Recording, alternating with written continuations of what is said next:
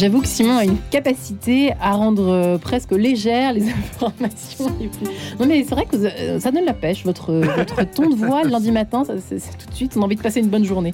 Euh, dans une demi-heure donc, le grand témoin Louis Dauphren, je vous le disais, dans un quart d'heure, on respirera de façon spirituelle autour de la question de l'engagement présenté par le père Thierry Lesquin. Mais nous allons nous promener dans Paris tout de suite. Bonjour Marie-Léla, avec votre invitée. Tout à fait. Florence de Langlais, bonjour. Bonjour. Merci d'être avec nous. Vous présidez les Trésors de Paris. C'est une association culturelle dont la mission est d'éveiller les jeunes à la beauté de notre patrimoine chrétien parisien. Architecture, peinture, vitraux, sculpture ou encore objets d'art, il y a de quoi faire aujourd'hui. Dites-nous pour commencer, euh, Florence de Langlais, comment cette association voit-elle le jour? Eh bien, en fait, euh, c'est une association qui est née à peu près il y a une trentaine d'années euh, à l'initiative de Monseigneur Lustiger, elle, elle, a été créée en même temps que Art, Culture et Foi. Art, Culture et Foi, c'est davantage pour les adultes. Hein. Et Trésor de Paris, c'était consacré, enfin, c'est une association euh, qui est consacrée et dédiée euh, aux enfants et aux jeunes. Euh, Monseigneur Lustiger avait demandé à un enfant Qu'est-ce qu'une église pour toi? Il avait répondu C'est un trésor. Et du coup, le nom de l'association a, a, été donné. Et on est très content de porter ce nom parce que ça c'est très valorisant de travailler dans une association qui s'appelle Les Trésors de Paris. Voilà, donc nous sommes une vingtaine euh, d'une petite vingtaine de bénévoles, une salariée. Hein.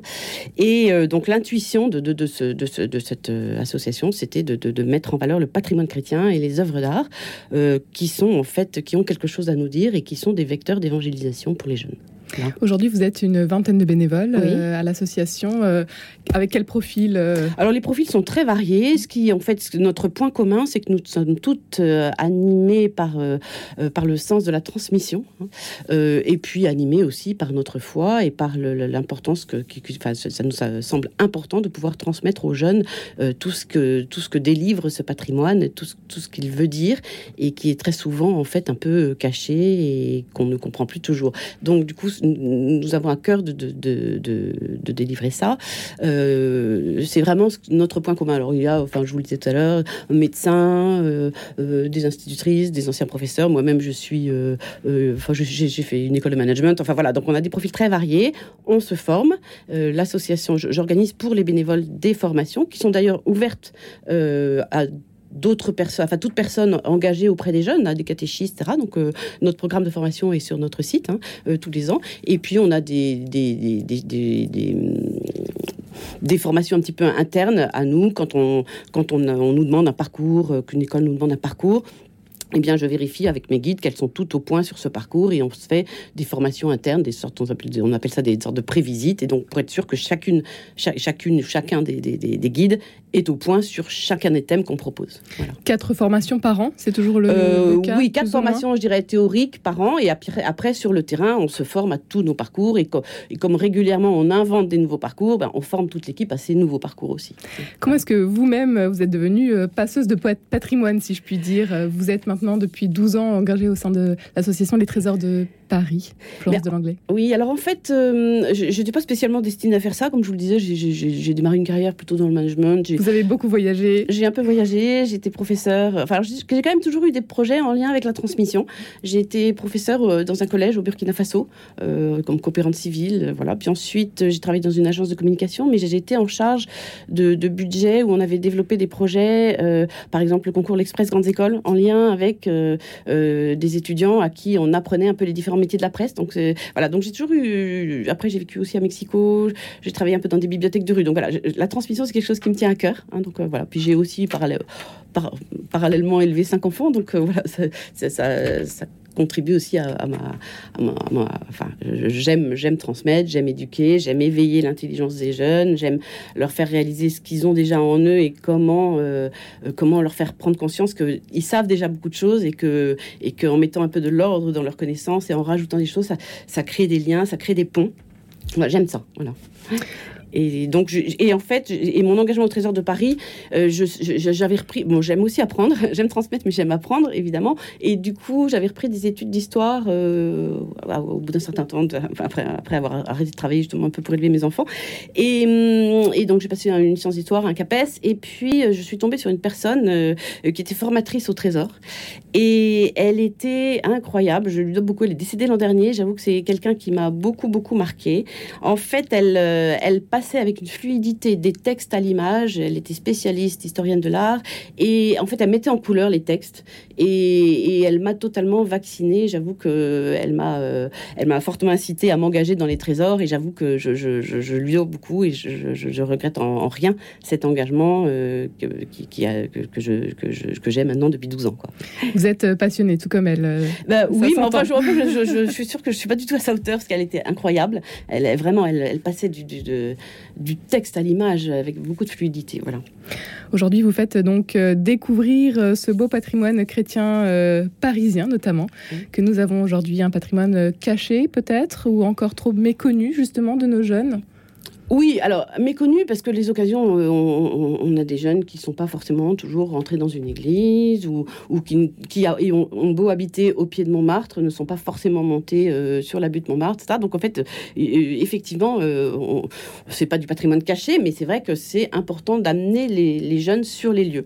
Alors pour, je vais peut-être vous dire un petit peu ce qu'on propose. Oui, mais alors, euh, qui fait appel à vous justement? Ce sont les écoles directement qui. Euh, alors, oui, alors en fait, notre public, ce sont. Alors, en fait, c'est tout groupe constitué euh, avec à, partir d'une douzaine, d'une dizaine, douzaine de jeunes. Hein.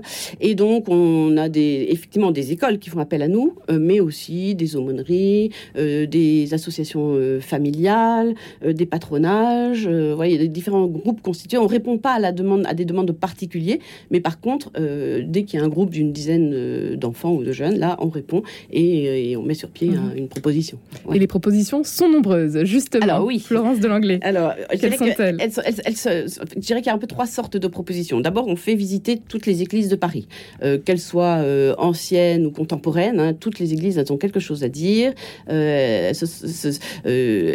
du coup, donc on, est à même de, de, toutes les faire visiter. Alors, on en a quelques-unes qui nous sont pas mal demandées, mais on a aussi un livret parce qu'en fait, nos visites sont appuyées par des livrets, on en parlera peut-être tout à l'heure, mais on a un livret générique, je découvre une église, et là, du coup, avec ce livret-là, on peut faire découvrir, euh, entre guillemets, n'importe quelle église. Hein.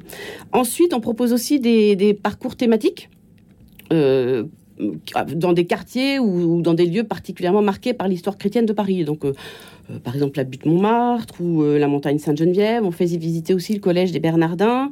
On fait faire aux jeunes aussi le chemin de Saint-Jacques dans Paris. Voilà.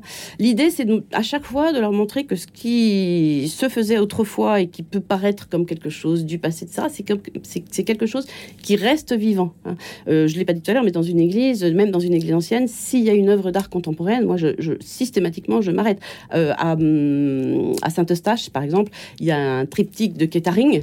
Euh, je, mets un point d'honneur à m'y arrêter et à le montrer aux jeunes pour bien leur montrer qu'effectivement, euh, une église, ça n'est pas qu'un euh, vestige du passé, c'est quelque chose où il se, il se passe encore de nos jours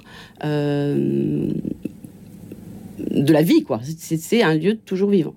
Voilà, donc des, parcours thématiques sur différents euh, thèmes. Hein. Et puis, le troisième, euh, chose, on fait aussi euh, des lectures d'œuvres d'art hein, dans les églises, si possible dans les églises, ou aussi, quelquefois, dans certains musées, on a une sorte de partenariat avec la Cité de l'Architecture du Patrimoine, où on a développé quelques parcours et on fait lire aux jeunes certains tympans, le tympan de Vézelay, le tympan de Conques. On a la chance d'avoir à Paris, finalement, la possibilité de faire un petit tour de France à, au sein de, de ce musée qui est très très riche.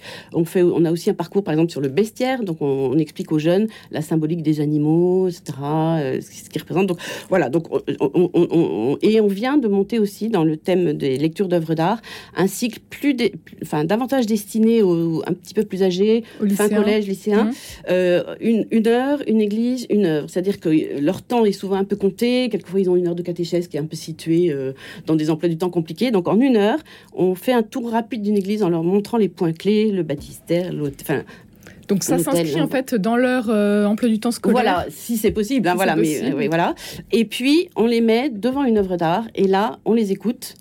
Et, on essaye de les faire euh, réagir avec tous leurs sens, ce qu'ils entendent, ce qu'ils sentent, ce qu'ils voient, etc. Et ensuite, on rebâtit quelque chose d'un peu structuré, mais à partir de ce qui eux-mêmes, ont, enfin, de ce que, ce que eux-mêmes ont perçu de cette œuvre d'art. Et puis on termine par une petite conclusion sur l'artiste lui-même, le sens de cette œuvre, pourquoi elle est là, pourquoi elle est là dans l'église, pourquoi elle est à cette place-là et pas ailleurs, etc.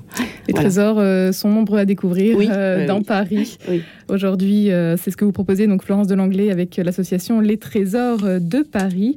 Les propositions sont nombreuses et vous proposez aussi d'intervenir au sein des écoles si un groupe ne peut pas se déplacer. C'est vous qui allez les voir Oui, alors c'est vrai que c'est vrai qu'on s'est rendu compte que ça correspondait une demande euh, parce que les, écoles, enfin les, les, groupes peuvent pas toujours se déplacer. Euh, maintenant, euh, donc on, le fait régulièrement, mais on aime bien faire venir les jeunes sur les lieux parce que c'est important qu'ils puissent aussi, comme je vous disais tout à l'heure, tous n'ont pas eu forcément l'occasion de rentrer dans une église. Hein. Le contact avec l'œuvre directe, c'est autre chose qu'une projection. Maintenant, on, le propose aussi parce qu'on réalise que ça, ça, correspond à une demande. Hein. donc mm. voilà. Mais rien ne vaut quand même le contact avec le lieu. Moi, quand j'arrive avec un groupe dans une église, euh, je mets les enfants au bas de la nef et je les fais tourner à 360 degrés en leur disant bon maintenant qu'est-ce que vous voyez, qu'est-ce que vous percevez de ça? Et donc cette, cette prise, enfin cette prise en compte de l'espace avec leur corps, c'est important en fait et mm. du coup euh, rien ne vaut le contact quand même avec. Euh, S'il y avait voilà. pour conclure Florence de Langlois un trésor à découvrir absolument à Paris. Alors un j'ai du mal hein, parce que comme je vous le disais toutes les églises sont des trésors. Je dirais que si j'avais un coup de cœur esthétique, ce serait Saint-Étienne-du-Mont qui est vraiment euh, magnifique avec son jubé, ses dentelles de pierre, euh, la clarté de, de, de, de l'édifice, des vitraux incroyables. Mais je voudrais, puisque vous m'en demandez un, je vais vous en donner deux. euh, j'ai un coup de cœur aussi spirituel. J'aime beaucoup Notre-Dame des Victoires, euh, en fait, qui est dans le quartier de la Bourse. Hein. Euh, en fait, je trouve que c'est une église qui est incroyablement riche de la foi de tous les hommes et femmes qui sont allés prier. En fait, les murs sont recouverts d'ex-voto. Euh, alors sous forme de plaques, mais aussi sous forme de petits cœurs métalliques. Enfin, il y en a partout, et ça traduit en fait toute cette chaîne euh, euh, d'hommes et de, femmes qui sont venus prier, et, notamment il y, a, par exemple, enfin, j'attire l'attention des jeunes là-dessus parce qu'en fait il y a, y a, un ex voto où en fait quelqu'un a offert cet ex voto en disant qu'il avait invoqué euh, Marie pour son frère et qu'elle l'a sauvé. Et, la plaque d'à côté, c'est en, lisant l'ex-voto d'à côté, moi-même, j'ai prié Marie pour mon frère et elle l'a sauvé. Donc, vous voyez, une espèce de chaîne. De, de, c'est une église qui est vraiment riche en, en histoire euh, chrétienne. À découvrir donc euh, peut-être avec vous, euh, Florence de Langlais et les Trésors de Paris. Un grand merci d'avoir été avec nous aujourd'hui. Toutes les informations à retrouver sur votre site internet www.lestrésorsdeparis.com. À noter qu'il y a une formation très bientôt. Ça commence notamment le 13 septembre tout à fait passionnant cet échange. Merci beaucoup, Marie-Léla, et votre invitée. Je crois d'ailleurs que notre ami Victor, si je ne me trompe pas, c'est une des dernières églises de Paris tenues par une communauté religieuse de bonnes sœurs, hein, si je ne me trompe pas. Raison. Oui, ça donne, je trouve, une atmosphère oui, exactement. Donc, très particulière. On, favorise les rencontres aussi, quelquefois, quand, quand des groupes nous le demandent, on, on, leur permet, enfin, on, organise une rencontre. Eh bien, merci. Je suis en train de craquer le temps, cette antenne. On va me gronder. Merci beaucoup et à demain, Marie-Léla. À demain.